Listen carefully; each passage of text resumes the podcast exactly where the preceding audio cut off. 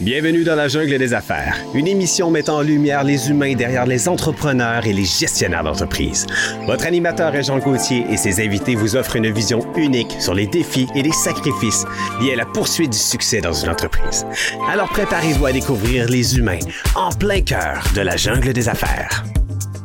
Salut la gang! Encore une fois, Régent Gauthier avec vous aujourd'hui pour la prochaine heure dans la jungle des affaires. Ben oui, ben oui, dans la jungle des affaires. On va parler d'affaires. J'espère. Ben j'espère. Puis on va parler aussi d'êtres humains qui dirigent ça, ces entreprises-là. C'est le fun. Sarah Roussel qui est avec moi. Allô, Régent? Comment ça va? Super bien. Bon. il fait beau. Hein? Mais parce que moi, je devais venir co-animer, puis il faisait une tempête. Ben oui, c'est quand donc qu'on a flashé ça? Je pense que c'était. Le deux semaines. Ouais, à peu près. Ouais. Hey, fait temps, on voyait rien. Puis là, Régent, il me dit, hey, ça a lieu. Elle me dit, c'est des malades.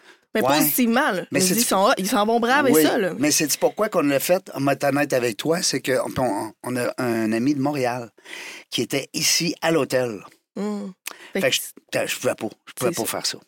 euh, je comprends. Fait que j'ai pris euh, toute ma, ma, ma bravoure entre deux mains, puis je suis descendu, puis Fred aussi est venu m'accompagner. Merci. C'était c'était comment?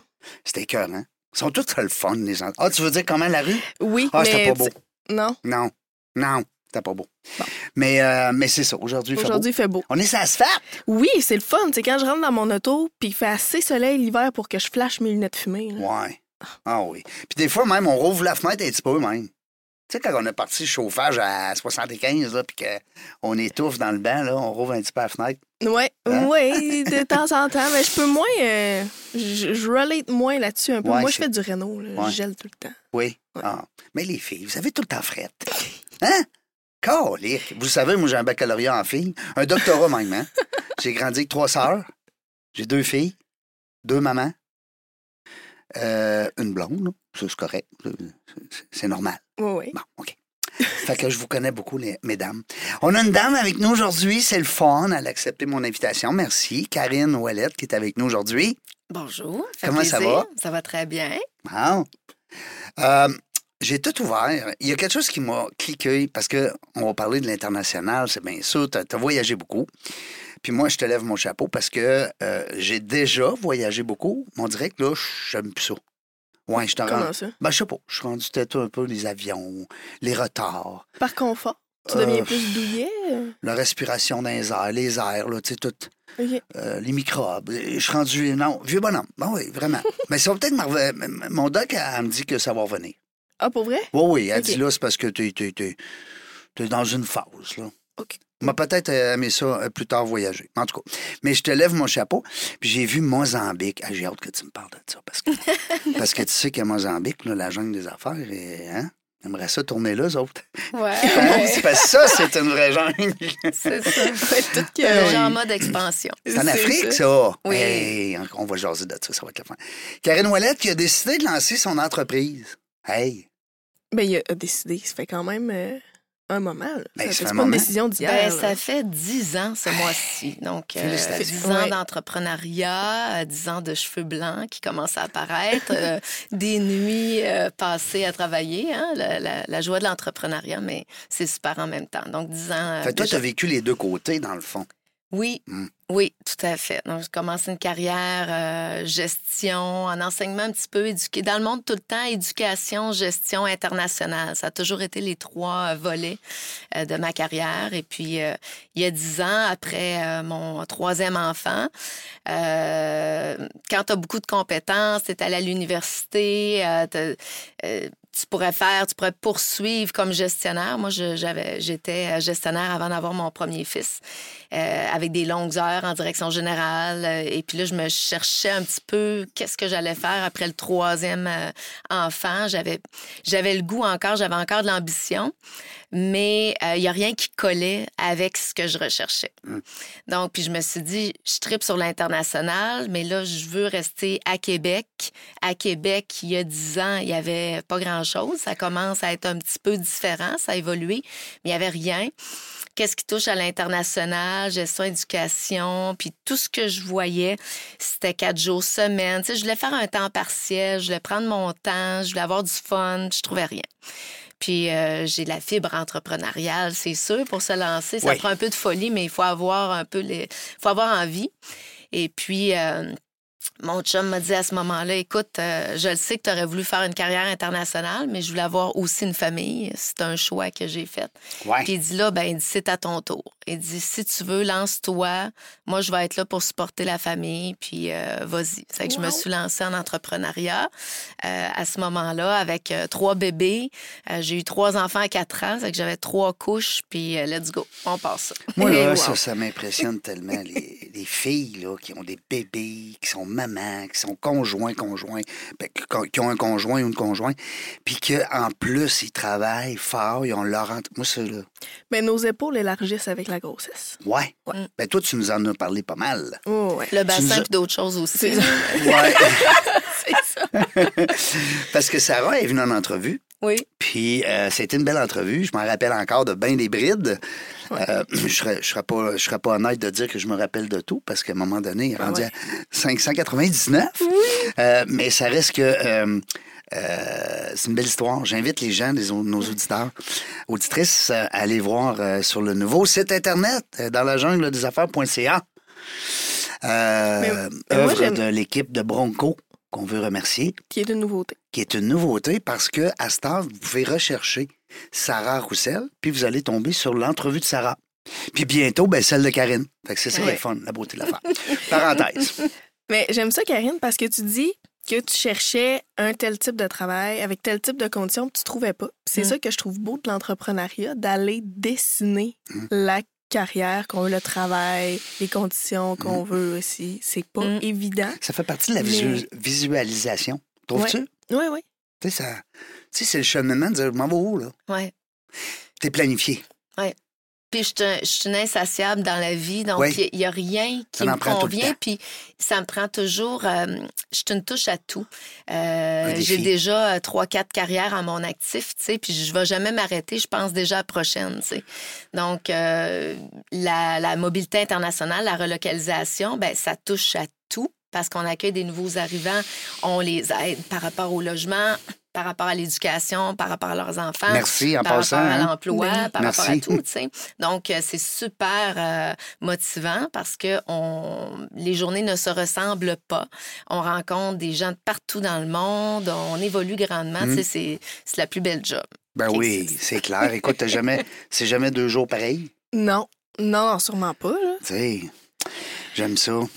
Oui. Puis là, ben, c'est sûr qu'avec le volet international, là, ce qui, en tout cas, moi, j'aime beaucoup personnellement les langues. Puis là, ben, je me dis, euh, pour Mhm. un travail comme ça à l'international, euh, on dit que l'anglais c'est international, le français comme langue maternelle, je suppose. Et là, ça nécessite euh, sûrement de parler aussi parce que je, je sais que tu parles portugais. Mhm. Oui. Ben voyons donc. Ça, je trouve ça, je trouve ça quand Hein? même euh, rare. C'est souvent, euh, mettons, que quelqu'un parle une troisième langue, ça va être l'espagnol. Ouais. Mettons, parce que j'ai l'impression que c'est un peu paresseux. là. Quand le français c'est ta langue maternelle, là, ça a l'air que c'est facile à apprendre. L'espagnol? Ouais, mais c'est ça a beau, l'air. en tout cas. Je C'est- sais pas si c'est facile, mais c'est... Mais là, por- pourquoi portugais? Ouais? Ben, c'est une opportunité qui m'est arrivée parce que en plus, euh, quand j'ai, moi, je, proviens d'une famille multiculturelle. Ma mère est française avec des origines espagnoles. Mon père est québécois, mais euh, évidemment de de, de souche française irlandaise un petit peu plus lointaine. Euh, et moi, ben, à travers tout ça, ben, j'ai grandi dans, dans, dans ce portrait-là. Puis l'espagnol, ben, étant donné que mon grand-père était espagnol, puis beaucoup de ma famille, ça aurait fait plus sens. Mais à un certain moment, en échange étudiant à l'université, j'avais des choix à faire. J'avais différentes opportunités. J'aurais pu choisir la Colombie ou le Brésil. Et à l'époque, j'étais dans une maîtrise en gestion avec euh, l'UCAC et euh, je me suis mis à étudier un peu ces deux pays-là, à savoir j'allais poursuivre mes études de gestion dans quel pays? Je ne parlais ni espagnol ni portugais à l'époque. Puis je me suis dit, bon, euh, en faisant des recherches, j'ai découvert qu'à ce moment-là, les choses ont évolué, mais le Brésil était un des pays les plus inégalitaires au monde. Il y avait certaines caractéristiques qui, m'ont- qui ont piqué ma curiosité. Euh, et là, j'ai décidé d'aller au Brésil. Alors, j'aurais pu m'enligner autrement. Et là, ben, je suis arrivée à l'université au Brésil. Je ne parlais zéro portugais. C'était toute beauté, mon affaire. Mais euh, je suis une aventurière. Je me suis lancée. Puis c'est comme ça que j'ai commencé à apprendre euh, le portugais. J'étais dans une famille. Euh, J'avais rencontré, on m'avait mis en contact avec euh, un, Brésilien qui avait étudié à, Luc- à l'UQAC, avec lequel je suis devenue amie. On s'est rencontrés là-bas, puis il m'a parlé d'une de ses amies qui m'a hébergée dans sa famille pendant mes mois d'études là-bas.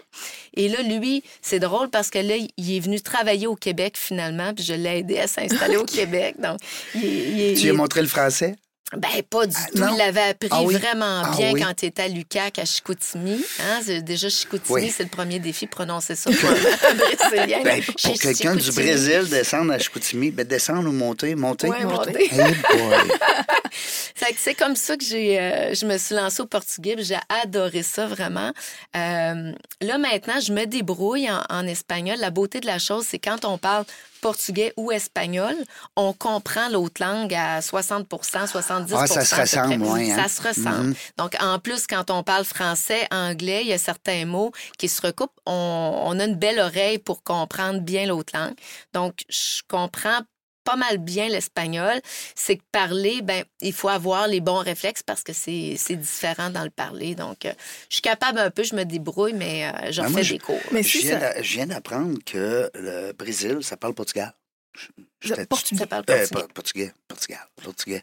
Oui. Je viens d'apprendre ça, là. Oui, À mais- 56 ans, c'est pas pire. Ah ouais? C'est-tu pas suis niaiseux? Non, non, non, Non? Mais ils ont, ils ont Ben, été colo- parce ont, été... ils ont été colonisés par les Portugais, c'est pour ça. Ah, ah. Mm. Mais T'es euh, culturé, toi. Juste un peu. Il y a eu de la colonisation française, il y a eu des Ouais, Allemands, il y y a belle beaucoup de- d'Asiatiques, de, Japonais au Brésil. C'est assez éclaté, euh, sans parler Ah des oui? Indiens comme nous, euh, le- leurs natifs Ouais. euh, du Brésil, Ah oui? de l'Amazonie, tout ça, ben, d'autres secteurs. là. Donc, euh, c'est assez éclaté. Quand je suis allée là, moi, j'ai eu un, un bain de culture parce que on s'imagine naïvement, euh, ça ressemble à quoi une Brésilienne? On a tous une image dans la tête ou les plages. On voit Ben les oui. Brésiliens et Brésiliennes sur les plages, Ben. Copacabana, etc. Et puis on arrive là, puis on se rend compte qu'un ça, hein? Brésilien, Ouais. Ça ressemble comme à rien. Tu sais, t'arrives, puis tu dis, mais, hey, là, j'apprends, tu sais, je- je m'ouvre sur le monde. Ouais. Donc, euh, j'ai pris vraiment un bon bain de culture à l'époque. Ça fait déjà euh, plusieurs années, là, début des années 2000. Mais euh, oui, j'avais vraiment élargi mes connaissances déjà euh, mondiales. Mais ça, je trouve ça vraiment hot parce que c'est vrai que ça doit être toute qu'une aventure d'arriver dans un pays dont on parle pas la langue, puis aucun mot, là, puis d'essayer de se débrouiller. là. Ouais. C'est... Ça doit être assez intimidant, j'ai envie de dire. Tout- quelque ça part, doit être là. intimidant pour la langue, pour, euh, pour justement pour le, le mindset, hein, puis euh, aussi le réseautage. On connaît Ben oui. personne. Là, Y a-tu eu un moment où ce que ben, j'ai envie de dire une petite, une petite frayeur ou une hésitation à dire Ben Hey, mais oui. là comment je vais faire Mhm. pour si tu te perds retrouver ton chemin ou tu sais juste j'ai envie de dire C'est une vivre. jungle, là. C'est une vraie Ouais. jungle, là. Ben Hein? oui. Ben, non. Non?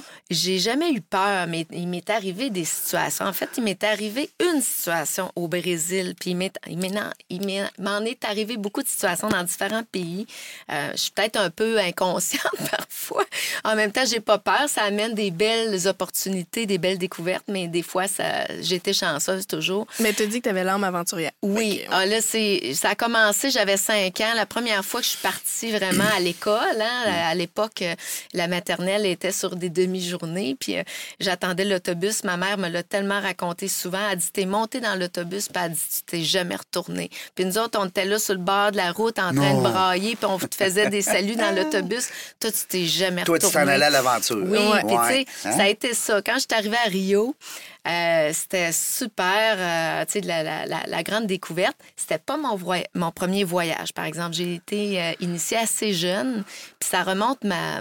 C'est important que je le dise, je pense, la fois que ça a piqué, ou comme j'ai eu l'étincelle vraiment de la découverte là, pour la première fois, ma mère m'a amenée en France quand j'avais 7-8 ans pour voir la famille, La famille, ouais. euh, tout ça. Et euh, j'ai rencontré des petits amis à la piscine, puis euh, je- il y avait des petites cousines, petits cousins. Là, donc, jeune. J'étais jeune, Ben j'avais oui. 7-8 ans. Oui. Et c'est là vraiment que je me j'ai réalisé que quand j'allais à l'école en maternelle, j'apprenais des choses. Euh, Là, je devais être en, deux, en première, deuxième année. J'apprenais des choses, j'adorais apprendre. Mais là, dans un nouveau pays, j'apprenais dix fois plus. Puis inconsciemment, là, j'ai comme tripé, là. J'ai vraiment aimé ça. Puis je me souviens juste d'un petit gars qui me dit, euh, on par- j'avais découvert les carambars, les petits, euh, maintenant il y en a partout, là, avec l'importation des carambars français. euh, même quand j'étais jeune, il n'y en avait pas à Québec, là, des, de ces bonbons-là. Et puis je disais des bonbons au caramel. Puis j'avais un- il y avait un petit ami qui m'avait dit, caramel, caramel. Puis il riait de mon accent. Ah oui. Puis je trouvais ça fascinant. Puis je me disais, ben non, caramel, c'est normal. là. Qu'est-ce C'est pas qu'ils disaient, pire eux? que ça. Comment ils j'étais, tu sais, j'étais fière, puis je tenais mon bout. Je, ben, c'est correct. Comment je le dis? J'ai pas dit aussi pire que caramel, mais ça, ça a comme.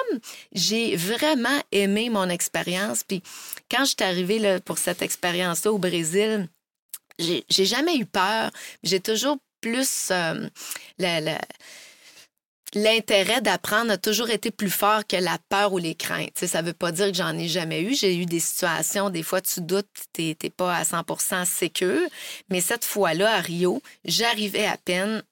J'ai eu de la misère à me trouver un hôtel. Je suis restée, j'avais pas un gros budget à l'époque, hein, étudiante, euh, premier voyage seule. Et euh, donc, j'avais trouvé une petite chambre d'hôtel. Je séparais ça avec un autre touriste parce qu'il y avait plus de chambre dans la rue.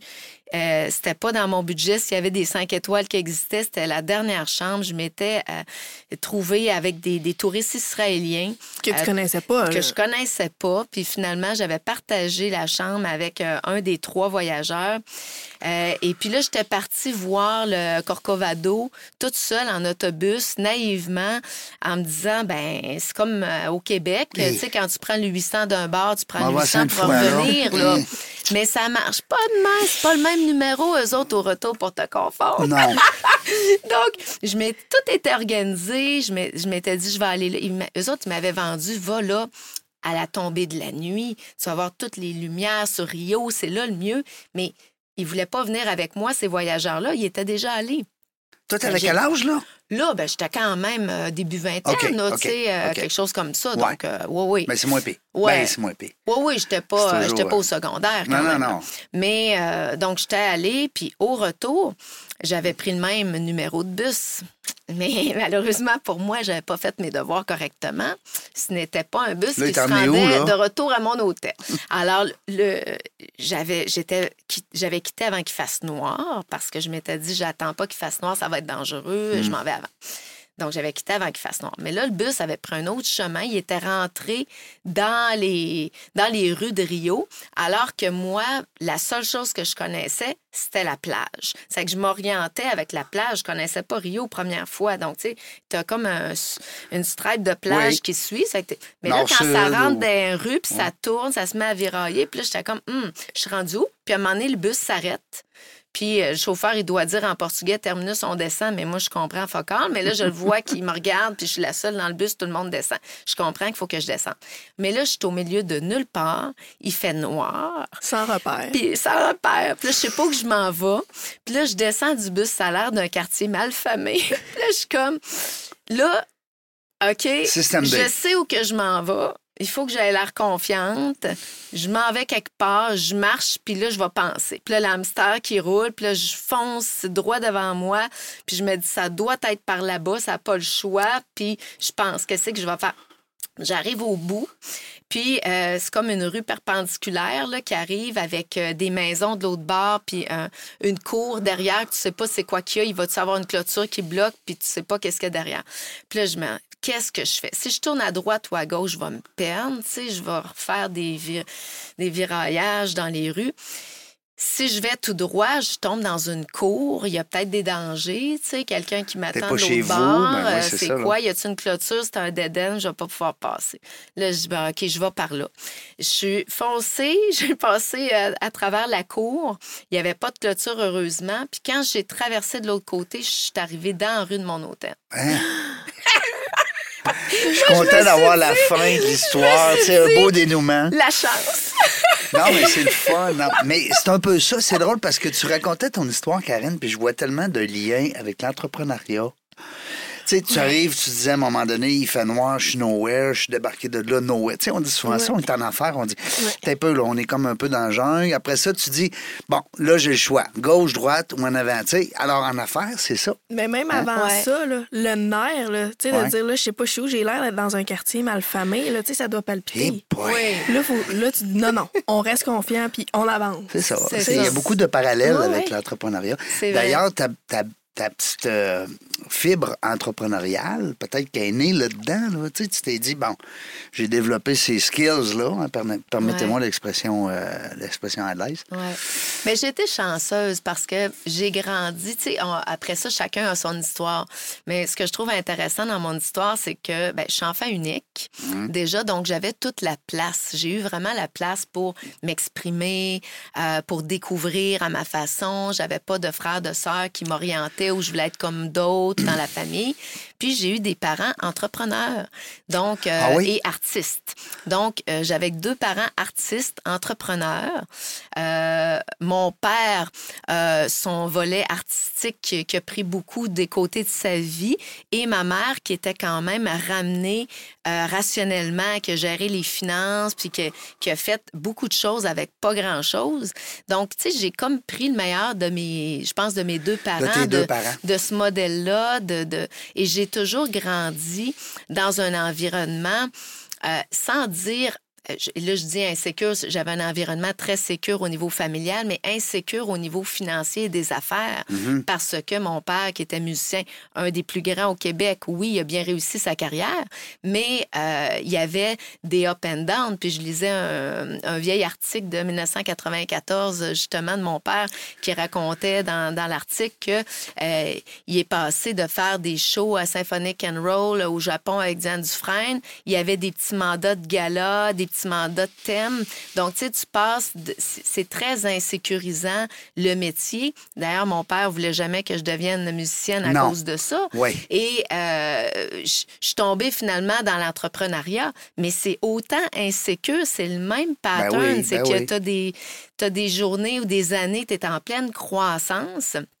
On le vit actuellement. Ça fait dix ans maintenant que je suis en entrepreneuriat avec Reloc Québec.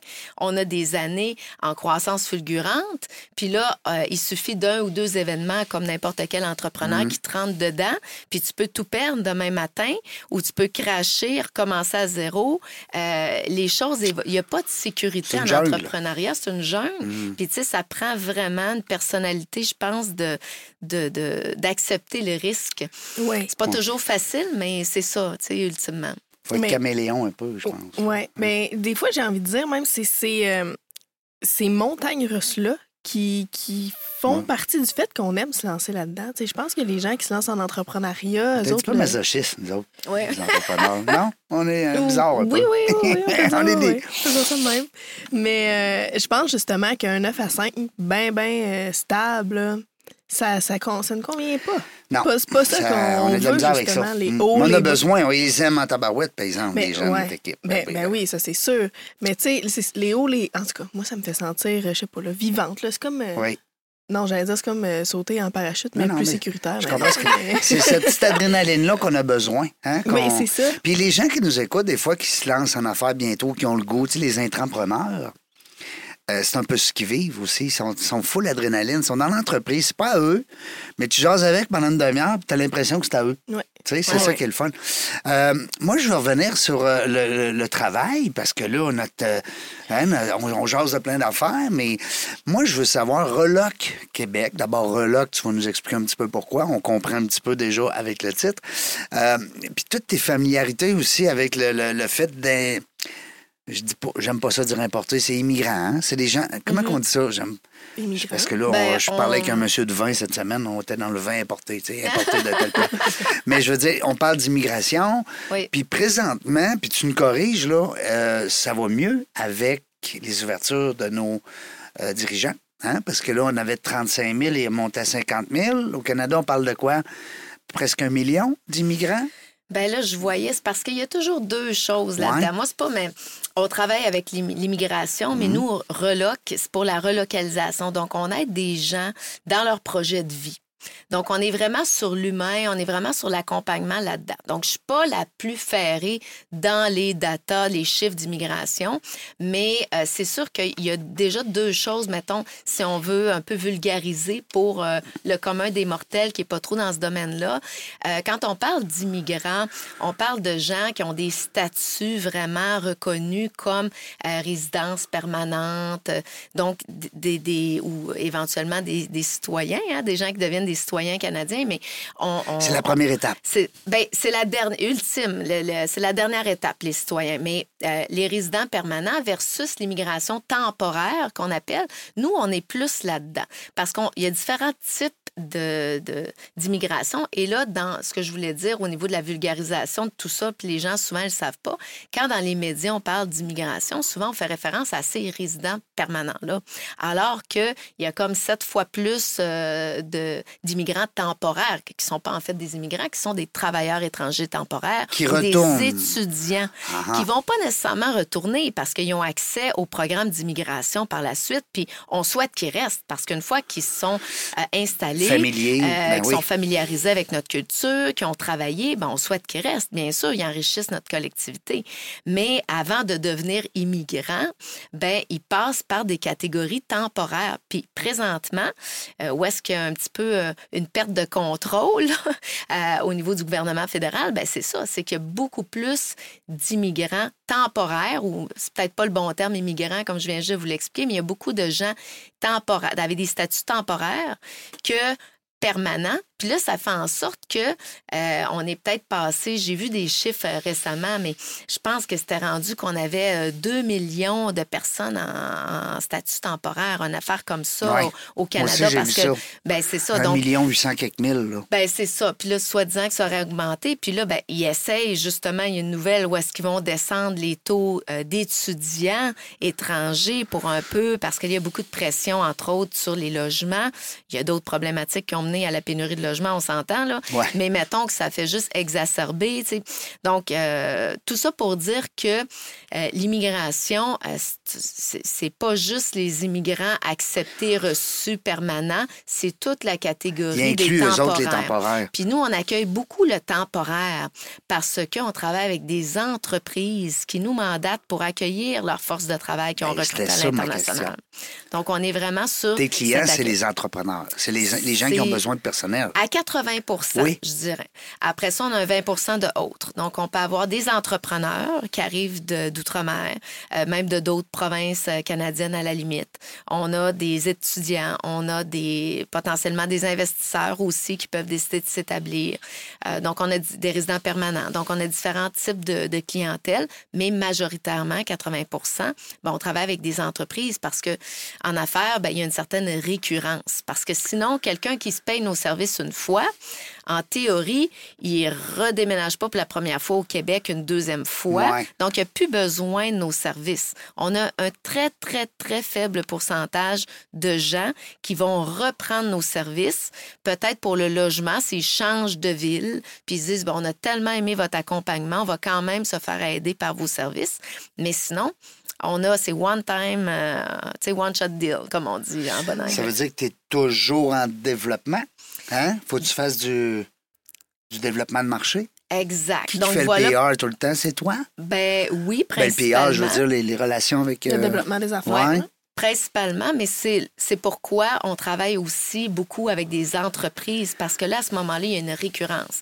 Parce qu'une entreprise, euh, c'est sûr, peut embaucher qu'une seule fois l'international, mais généralement, c'est des entreprises qui vont recruter peut-être à chaque année, à chaque deux ans, à chaque trois ans. Donc, il va y avoir une récurrence euh, au niveau de la clientèle. C'est pour ça qu'on a 80 de notre clientèle qui sont des entreprises. Puis à ce moment-là, euh, reloc, ça relocalise, fait immigrants ou temporaires euh, pour leur trouver un logement, mais c'est pas pour euh, leur trouver un emploi, parce que dans le fond, les entreprises, tu sais, ils, ils recrutent déjà.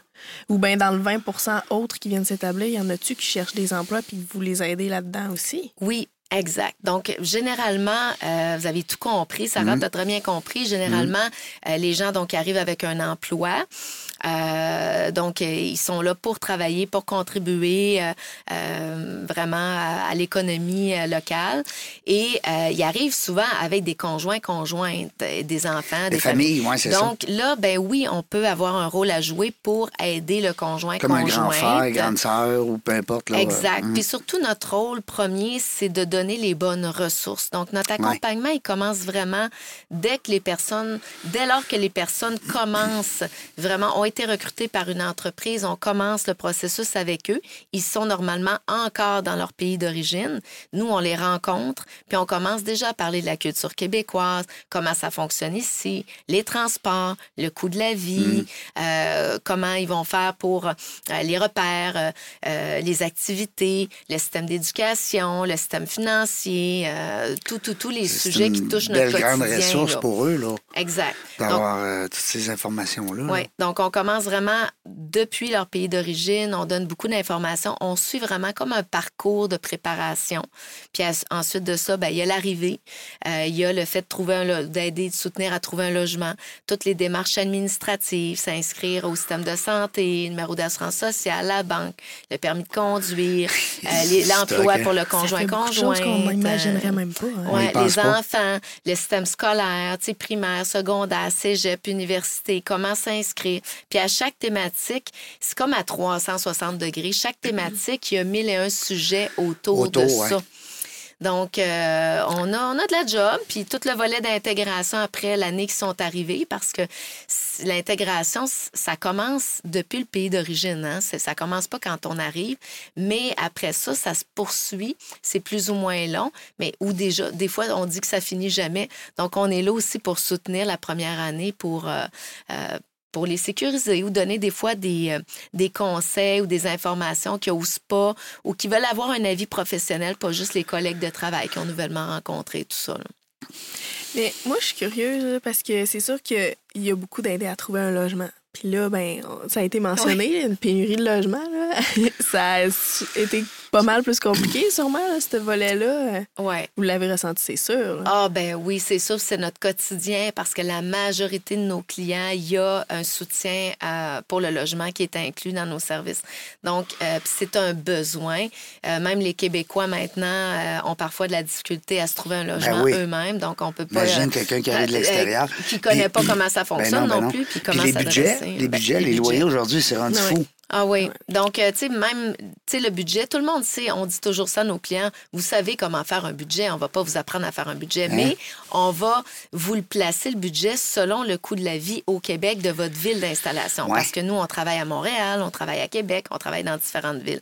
Donc, selon la ville, ben il y a un salaire, par exemple, potentiel. Il y a l'impôt fédéral, provincial, les charges sociales. Ils connaissent rien, généralement. Ils savent pas, ah, RQAP, c'est quoi, qu'est-ce que ça mange en Ouais, hiver, euh, programmes sociaux. Donc, il faut expliquer toutes ces petites choses-là pour qu'ils soient bien préparés puis qu'ils s'attendent pas comme certains nouveaux arrivants qui n'ont pas été accompagnés, qui font le saut en titi quand ils voient leur chèque de paye Ben oui. avec toutes les déductions puis qui n'ont pas été préparés. Ils pensaient que ce qui était proposé, c'était ça qu'ils allaient avoir dans leur poche. Ils se disent, voyons, Donc, y a-tu euh, une mafia qui met de la, la main sur mon argent? Comment ça marche? ils peuvent prendre des Dépendamment du pays qui viennent. Hein, et Ouais. ça- Mais Reloc, t'as appelé ça comme ça parce que tu Ouais. voulais permettre justement aux gens de, de s'orienter vers...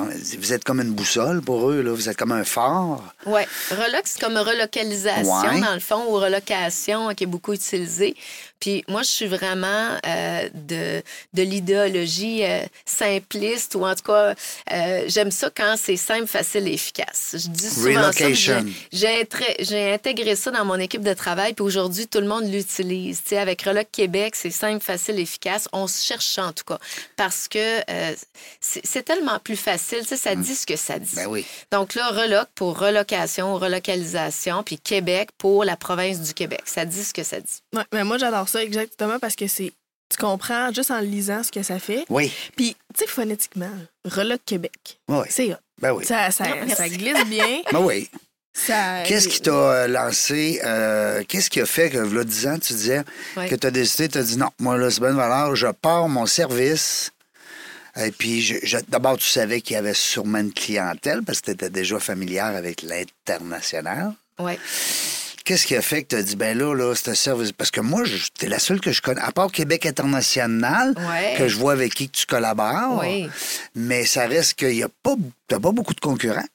Non? Non, ben, puis tu sais, dans les grandes villes, il y en a plus des concurrents. Oui. Parce que les villes internationales, même Montréal. Montréal, oui. Il y a beaucoup de firmes qui sont basées à Montréal pour le Québec, euh, où c'est ça, des grandes villes, Toronto, dans toutes les villes mondiales. puis J'ai regardé beaucoup ce qui se faisait, que ça soit autant en Afrique, Mm. en Amérique latine, en Amérique du Nord, euh, en Asie, en France Mm. ou en Europe en général. Euh, puis moi, en fait, ça part d'une passion pour l'interculturel, hein, que, comme je vous ai Ouais. dit, qui, qui a- qui a démarré quand j'étais tout petite. Mais vraiment, j'aime le Québec. Puis je me disais, il y a des besoins. On parlait tellement, tu sais, il y a eu beaucoup de. ben, il n'y a pas eu de débat de société, malheureusement. On n'en a pas des débats au Québec, mais il y a eu beaucoup de, euh, quand même, de, de politiciens ou de gens dans les médias qui ont parlé euh, de l'immigration, euh, des nouveaux arrivants. Euh, il y a tout notre passé historique, euh, tout ça qui fait en sorte que je me disais, je sentais qu'il y avait des besoins. Euh, si on veut mieux vivre ensemble, comme Ouais. ça a été beaucoup euh, prôné euh, justement dans différents programmes gouvernementaux avec les médias, le vivre en- le mieux vivre ensemble. Mais si on veut vraiment le faire, le mieux vivre ensemble, il faut s'impliquer, puis il faut aider les gens à avoir les bons repas, puis À à, nous s'acclimater, comprendre, ben oui, ben à comprendre dans quoi ils atterrissent. Mhm. Puis quand on l'a vécu, euh, puis, puis je pense que j'avais cette conscience-là avant même de le vivre parce que j'ai vécu la mobilité internationale quand je suis allée travailler un an au Mozambique. Puis j'ai beaucoup voyagé, j'ai étudié, j'ai, travaillé à l'international. Mais euh, même avant ça, euh, il faut faire notre bout de chemin. Puis quand on dit, ben, ça, ça va de, toujours des deux côtés. Il faut que le nouvel arrivant, puis c'est comme ça qu'on les appelle pour Que- répondre, Régent, à ta Oui. question de l'immigrant. moi, je les appelle les nouveaux arrivants, Bon, peu importe leur statut. Ben, quand ils arrivent, quand ils se préparent à arriver, la première étape, c'est de les accueillir. Eux autres, ils vont avoir un bon bout de chemin à faire parce qu'il faut qu'ils sortent de leur zone de confort Ouais. puis qu'ils s'investissent, qu'ils s'engagent. S'ils font pas d'efforts, c'est voué à l'échec aussi. Il ne faut pas Mais qu'ils attendent qu'on les prenne par la main. c'est ça. Mais nous aussi, on doit faire un effort. Puis présentement, il n'y a pas de services euh, publics qui sont offerts comme on le fait. Puis je me disais, il y a un besoin, je l'entendais, mais je sentais que je devais contribuer. Puis pour l'enrichissement du Québec, si on veut vraiment l'enrichir, il faut qu'on se comprenne, il faut qu'on se parle. Puis ça commence par tendre la main. Ça- on a, euh, j'ai démarré l'entreprise vraiment ça dans but. cette belle idéologie. euh, C'est drôle que depuis 10 ans que tu existes, il y a- les autorités gouvernementales n'ont pas encore décidé d'offrir, peut-être à tort ou à raison, ce service-là, parce que ça pourrait quelque part te nuire si le gouvernement décidait de... Non? Ils sont pas capables de Non. faire ça. Ils sont pas capables de faire ça. Il y en a des services depuis Ou ils ont pas années. Non, Non. ils ont l'intérêt. l'intérêt. Ils sont juste pas capables Ils sont juste de pas le faire. capables. Euh, donc là, il existe un service euh, qui est un service d'agents d'intégration. Euh, donc, ça existe, là, des agents d'intégration qui ont été mis en place il y a quelques années dans un nouveau programme où est-ce que, ben, c'est des ressources, en fait, Déjà, il y a tellement de nouveaux arrivants avec ce que je vous ai dit, les immigrants, plus toute la catégorie temporaire. Déjà, Ouais. ils ne suffisent pas à la demande. Reloc Québec, on ne suffit pas à la demande. Toutes les firmes de Reloc ensemble, on ne suffit pas à la demande. Non, pour il y en a tellement. Ah oui? Donc, il y a un marché pour tout le monde. Sauf que la limitation des services gouvernementaux, à mon point de vue, c'est que c'est euh, des gens qui sont là pour donner des ressources déjà euh, qui sont financées. Donc, des organismes sans but lucratif, généralement, qui sont financés, donc qui ont une liste de services. Donc, quelqu'un qui vient s'établir, disons, on prend l'exemple de la Ville de Québec, ben les agents d'intégration du gouvernement vont soit être à l'aéroport parfois ou être en disponibilité sur le site, via le site euh, en ligne. Et les nouveaux arrivants peuvent les contacter pour dire, ben moi, je m'en viens à Québec, puis j'aurais besoin d'aide pour telle chose. Puis ils vont dire, bon, ben à Québec, voici l'organisme qui pourrait peut-être t'aider. Le nouvel arrivant, faut qu'il cherche, il faut qu'il fasse un parcours. Puis pour l'avoir, pour C'est pas avoir... du clé en main, là. Ben, aucunement. Hein? Ouais. Mais pour l'avoir vécu, euh, j'ai participé dans différents projets, dans des cégeps, des projets pilotes. J'ai donné des, euh, des ateliers d'intégration socio-professionnelle de nouveaux arrivants. Puis j'ai posé des questions à des nouveaux arrivants, des vrais nouveaux arrivants. Combien d'organismes il y avait euh, avec lesquels, par lesquels ils étaient passés? Donc, si on compte la francisation en plus, il y en a, c'est deux, trois, quatre, cinq organismes. Ça n'a pas de sens. Puis à la fin, sont tout autant perdus. Imagine. Pourquoi? Parce que je pense que ça prend un coaching personnalisé 360 degrés. Mm. Puis là, c'est sûr que ça prend des ressources, ça coûte des sous, Mm. puis le gouvernement n'est pas capable de donner ça. Donc, c'est pas la volonté qui manque, c'est l'incapacité. C'est l'incapacité de coordonner. On le sait très bien avec toutes les strates de hiérarchie au gouvernement. Là, je veux pas embarquer là-dedans la là, santé, hein? l'éducation. Moi, je suis une fille du domaine de l'éducation avec tout ce qui s'est passé récemment. Je m'embarquerai pas là-dedans. Euh, Ça- tu t'ennuies-tu? je m'ennuie. Je m'ennuie. Ben, J'aimerais ça changer les affaires des fois, Ouais. mais ça tourne en rond. Ouais. Il y a des régressions. Euh, bon, bref, euh, c'est la même chose dans notre domaine. Je pense que le privé a vraiment un rôle à jouer, un rôle complémentaire. Il y a des services qui sont là, qui sont partiels, à mon avis, qui sont bons, euh, que le gouvernement offre, que des organismes sans compléments. but lucratif euh, offrent. Puis les organismes sans but lucratif sont nécessaires dans notre euh, dans notre écosystème, je pense, parce qu'on est complémentaires. Puis eux sont bons sur le long terme, sont bons sur l'intégration, euh, tout le- tu sais. Nous autres, on ne sera jamais payé pour organiser des soupers spaghettis puis faire des, des vraies euh, des, activités sur le long terme qui perdurent de réseautage, tout ça. On peut en faire, mais on sera jamais les meilleurs là-dedans. On n'a pas de financement, puis les entreprises vont pas nous mandater pour faire ça, puis ont leur rôle à jouer là-dedans. Donc, les OSBS sont là pour ça, justement, puis sont bons. Puis on, on- mais nous, dans tout ce qui est la préparation, la logistique, l'efficacité, la proactivité, voir venir avant même que la personne pose une question, qu'est-ce qu'elle va avoir besoin, c'est nous. Tu sais, c'est ça la, la Vous, vous complémentaire. êtes dans la prévoyance. La Ouais, prévention. prévention. Oui, Ben, J'aime ça ce que tu dis. euh, quand tu dis le privé a vraiment un, un rôle à jouer là-dedans où tu pallies ou ce que le gouvernement n'est pas capable. Parce que justement, c'est la semaine passée que euh, j'écoutais Richard Branson, qui est un entrepreneur euh, international. C'est ça. Puis il disait exactement ça. Il disait les, les entrepreneurs peuvent avoir une vision, être plus conscients des lacunes qu'il y a dans la société, puis ils peuvent plus agir là-dessus, contrairement à un gouvernement qui est en poste euh, quatre ans ou un peu plus longtemps s'il fait bien sa job, là, mettons. Ben, c'est ça. En plus, il est en réaction, le gouvernement, Il est- plutôt oui, que d'être ouais. en Il est en proaction. réaction, puis des Il fois... a pas le temps. C'est Hein? ça. ben non. Puis des fois, il veut se faire élire. Tandis que quand tu Ouais. des, des entrepreneurs qui, qui ont plus un, un recul là-dessus, peuvent justement, puis il disait, il dit, on doit mettre la main à la pâte pour que nos sociétés. Ben là, je. Je sais Oui. pas comment finir ma phrase, mais pour que, Non, pour que nos sociétés aillent mieux un peu. Ah oui. C'est un travail d'équipe. C'est, ouais, ouais, c'est un travail d'équipe. Puis en plus, c'est que ben, tu as Cette des année- organisations comme Reloc Québec Oui. qui viennent justement.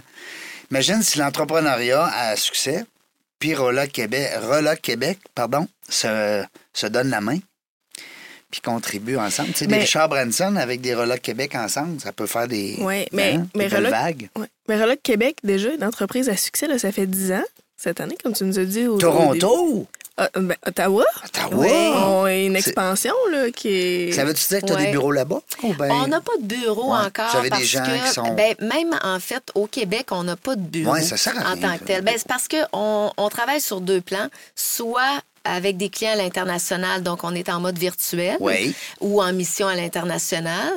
Et on travaille aussi sur le terrain avec les gens parce qu'on veut qu'ils connaissent les villes dans lesquelles Ouais. ils arrivent. C'est pas dans le bureau, ils vont juste Euh, apprendre ben, ça, pas là. dans le bureau qu'on va leur enseigner T'as ça. raison. Donc, on va sur place avec eux, on les assiste, on les soutient dans tous leurs besoins, on se promène, on leur montre. Donc, on est vraiment sur un mode. Donc, euh, on a des, des bureaux temporaires pour des réunions d'équipe, euh, pour euh, nous, notre, euh, notre cohésion, mais on n'a pas de bureau en tant que tel, Reloc Québec. Donc, ni en Ontario, ni au Québec. Mais là, c'est nouveau quand même, là, aux activités euh, en Ontario. Oui, c'est c'est nouveau. C'est sûr qu'on s'est fait beaucoup plus connaître avec Reloc Québec. C'était le but.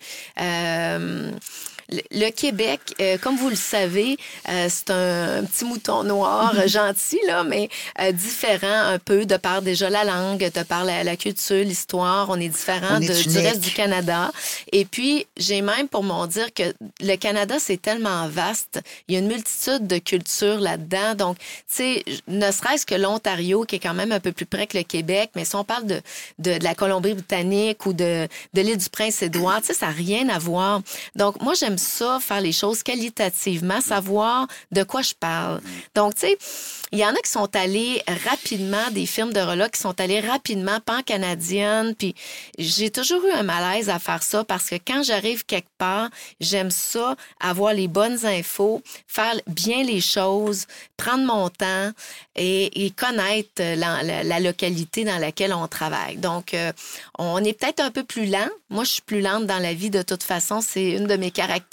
Mais c'est pas lent parce que tu es lent, c'est lent parce que tu es préparé. Ouais. Quand tu dis lent, là, c'est différent. Ouais. Hein? Parce que de ce que je comprends, tu nous expliques depuis tantôt, puis je reviens souvent à nos quatre couleurs, bleu, rouge, jaune, vert. Tu as un côté pragmatique, là. C'est important, toi, d'être préparé. C'est pas, pas dû à tout le monde, ça. C'est une belle qualité. Oui. Ouais, ouais. Mais là, est-ce que tes opérations en Ontario, c'est encore sous Reloc Québec ou c'est une filiale qui va se dessiner Reloc Ontario? Ben, on a Reloc Canada qui est déjà, euh, qui est déjà là, mais on, présentement, on l'opère avec Reloc Québec euh, concrètement là, dans, dans, nos activités, mais c'est vraiment euh, visuellement Reloc Canada, donc pour que les gens s'identifient davantage. C'est sûr qu'il y a des gens en Ontario qui lisent Reloc Québec, ça leur parle pas. Donc, c'est Reloc Canada. Surtout avec l'accent aigu, là. Ah ouais, c'est ça. on l'enlève, on l'enlève. Tu L'accent d'Amérique. Ben oui, l'accent d'Amérique. La... As-tu besoin de personnel? C'est la question qui tue aujourd'hui en 2020. C'est, ben, ben, oui, parce que ben, toi, t'aides beaucoup les entreprises qui vont chercher du personnel.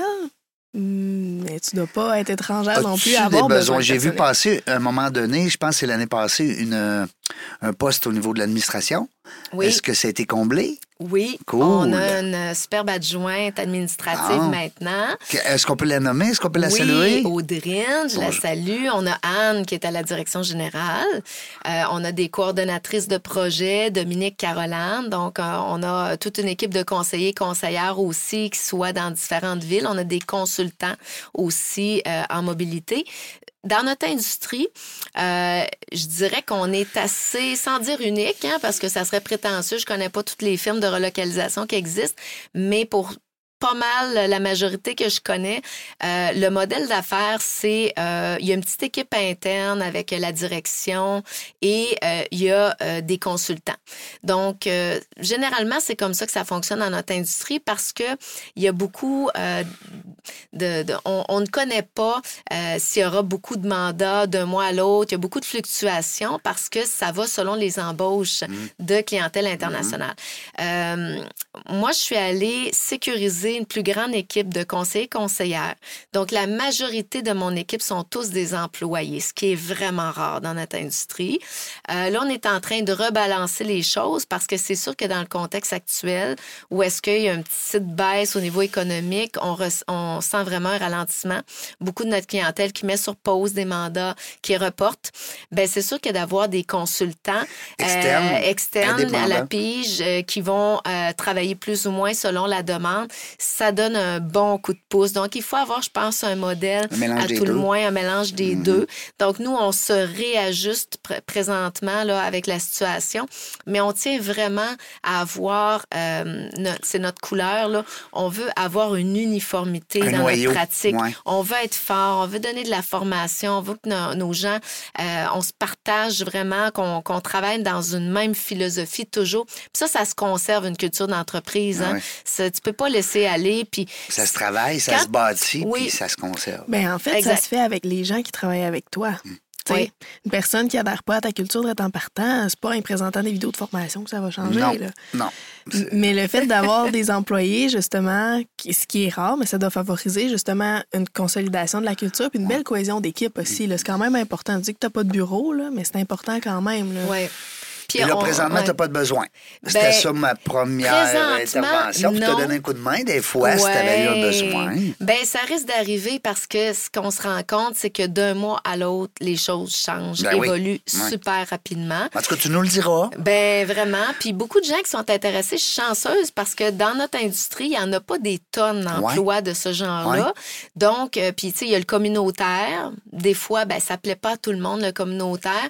Euh, mais euh, les gens sont intéressés. On reçoit toujours beaucoup de CV. Altruistes. Ah, wow. Oui. Ça prend des gens qui ont une ouverture aussi sur le monde, Une grande Ouais. empathie. une empathie. La difficulté de, recru- de recrutement, de sélection là, Ouais. qu'on a, c'est que euh, c'est ces gens-là souvent qu'on attire en premier lieu, les Ouais. gens qui ont de l'empathie, Oui. qui veulent aider leurs prochains, puis tu sais, il faut avoir un peu le cœur sur la main. L'écoute.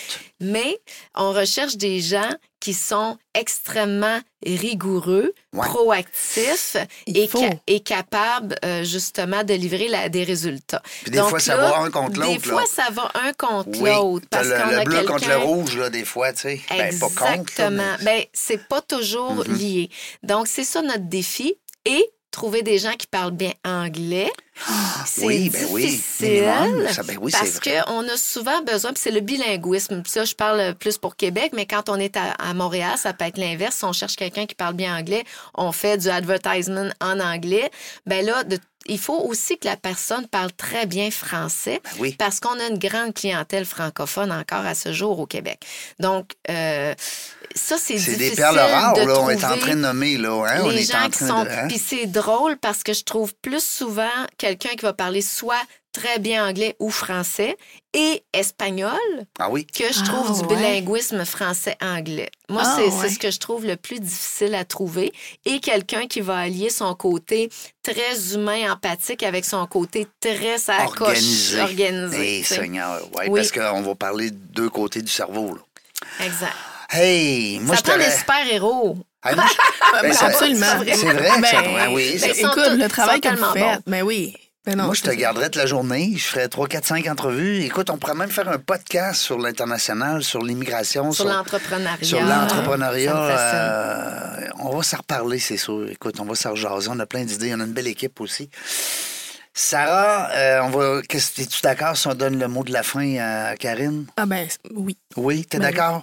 Merci beaucoup en passant d'avoir été là. Ah ben ça m'a fait plaisir. T'es C'est gentille. vraiment une belle, belle heure dans l'entrevue. Merci, c'est le fun. Puis merci aussi à, à nos auditeurs, nos auditrices, parce que là, sinon, on parlerait de seul.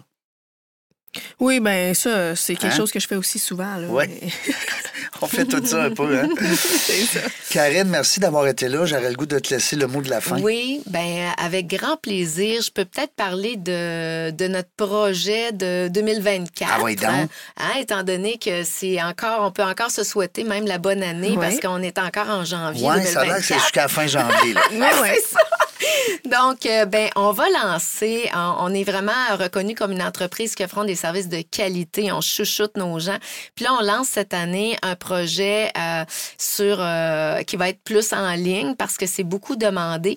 Puis il y a tout la- l'aspect manufacturier, les grosses usines, des gens qui accueillent des travailleurs en masse, puis sont pas capables de leur donner un accompagnement comme ça, chouchouté à 100 parce que ça coûterait ben trop cher, puis ça serait compliqué, puis bon. C'est plus Donc, prends ta euh, place euh, oui. Ouais. Alors, on veut offrir quelque chose à cette clientèle-là. Donc, on va offrir tout un parcours de formation très complet. On va avoir une trentaine de capsules. Moi, j'aime ça avoir du fun dans la vie. C'est qu'on va faire aussi des capsules très ludiques pour donner le goût aux gens déjà de, de connaître notre culture à travers des petites capsules ludiques. Il va y avoir plein de capsules d'information. C'est un parcours de formation, mais euh, ça va être vraiment très qualitatif. Ça va être offert. Ça risque de sortir entre le printemps et l'été 2024. Donc, ça va être notre gros projet. Puis toute mon équipe y participe. Ça va Wow. être vraiment trippant. C'est pas une affaire boring. Euh, L'RMQ, comment ça fonctionne, là, c'est pas ça du tout. Mais on en a vu des fois des, des Ben genres oui. de capsules comme ça. Donc, oui, il va y avoir des informations un peu terre à terre, mais on va vraiment, on veut vraiment Dans faire un parcours, oui, dans le Dans plaisir l'humour, dans l'humour, puis ben, ça sera quelque chose qu'on qu'on vous partagera, qu'on partagera. Euh, on va faire beaucoup de publicité là-dessus pour donner accès au plus de gens possible. Puis même, je dirais, à la limite, là, euh, tu sais, des Québécois qui sont curieux puis qui ont le goût d'aller voir ça, ça ressemble à quoi un parcours? Ouais. Il y a tellement de choses, des fois. euh, même pour nous qui sont même pour installés. nous, parce qu'on est ouvert. Je pense que la majorité Mhm. des Québécois, moi, je le vois comme ça, on est ouvert à l'autre. Mais après ça, ben, on connaît pas trop comment que ça se passe. On, des fois, quand on n'est pas dans ce domaine-là, il y a beaucoup d'infos. C'est des à- connaissances, des connaissances supplémentaires à. Allez chercher. Ben oui. Donc, je dirais que c'est notre projet, le, le fun Comment de ça va s'appeler? 2024. Va-tu y avoir. euh, Alors, ben, en ligne, ça va être le e-campus. Bon, I. I pour en ligne, là, tu le, le le E fameux euh, oui, exactement. Campus, parce que ben, on voulait euh, amener une fraîcheur au fameux parcours de formation. C'est tout le temps les mêmes noms qui sont donnés, puis on arrive avec quelque chose de vraiment différent. Campus, puis ça campus, fait- ça, amène la communauté, je trouve. Fraternité, Ouais. euh, enseignement, c'est ludique aussi Ouais. parce que tu t'amuses, tu as du fun à travers de ça. Puis t'apprends. Hein? Moi, je... C'est un beau mot, campus, je trouve. Oui, c'est que le e-campus, euh, on trouve que ça va être rafraîchissant, ça va vraiment donner la- l'aspect communauté. Euh, puis on va être toute l'équipe là, à travailler là-dessus. Ça fait que ça va euh, amener aussi à avoir une belle interaction, nous autres, à avoir du fun. Trippant. Oui, j'ai hâte de voir ça sortir. Reloc Québec, on va pouvoir suivre ça, naturellement. Ben oui. Hein, on, à cette heure que tu es venu en entrevue, tu fais partie du réseau dans la jungle des affaires. Point Club, c'est tout nouveau. Ça vient de présentement voir le jour. Alors, vous, les gens qui sont venus en entrevue ne le savaient même pas. Alors, vous êtes membre de cette belle organisation-là parce que nous, ce qu'on veut faire en 2024, côté altruiste, c'est de permettre justement aux 600 invités euh, de se connaître Ah, wow. davantage, puis d'échanger, puis de réseauter pour gratis. Mm. Ouais, c'est ça le grand, grand jeu. Merci des gens de- à travers le Québec, hein? Vous avez Oui, interviewé. On a euh, des gens de l'Europe. On a environ Wow. 20-25% des halls de Québec. Ah oui. Alors, c'est non, c'est vraiment. en dehors de la ville de Québec? Oui, ben, je veux dire en dehors, ouais, en dehors de la ville, parce qu'on a beaucoup, beaucoup de, de- Depuis un petit bout, c'est Montréal beaucoup. Alors, on les salue, nos amis de Montréal, même qu'il y a des gens qui veulent lancer dans la jungle des affaires à Montréal. Ah, On est là-dedans. Oui, c'est le fun. Alors, il y a des belles choses qui s'en viennent. Merci à l'équipe de Bronco, euh, Nate, Eric et euh, toute la gang, Fred, euh, parce que c'est eux autres là, qui gèrent tout ça, l'arrière-micro, comme on dit. Fait que dans la jungle des affaires, ben, on le sait pas. Quand est-ce qu'on va revenir? Non, c'est ça, c'est dangereux. On le sait pas, mais une chose est ça, par exemple, on va avoir du plaisir. Merci d'avoir écouté La Jungle des Affaires. Pour participer à l'émission, rendez-vous sur notre site web dans la jungle des affaires.ca. À très bientôt pour une prochaine entrevue.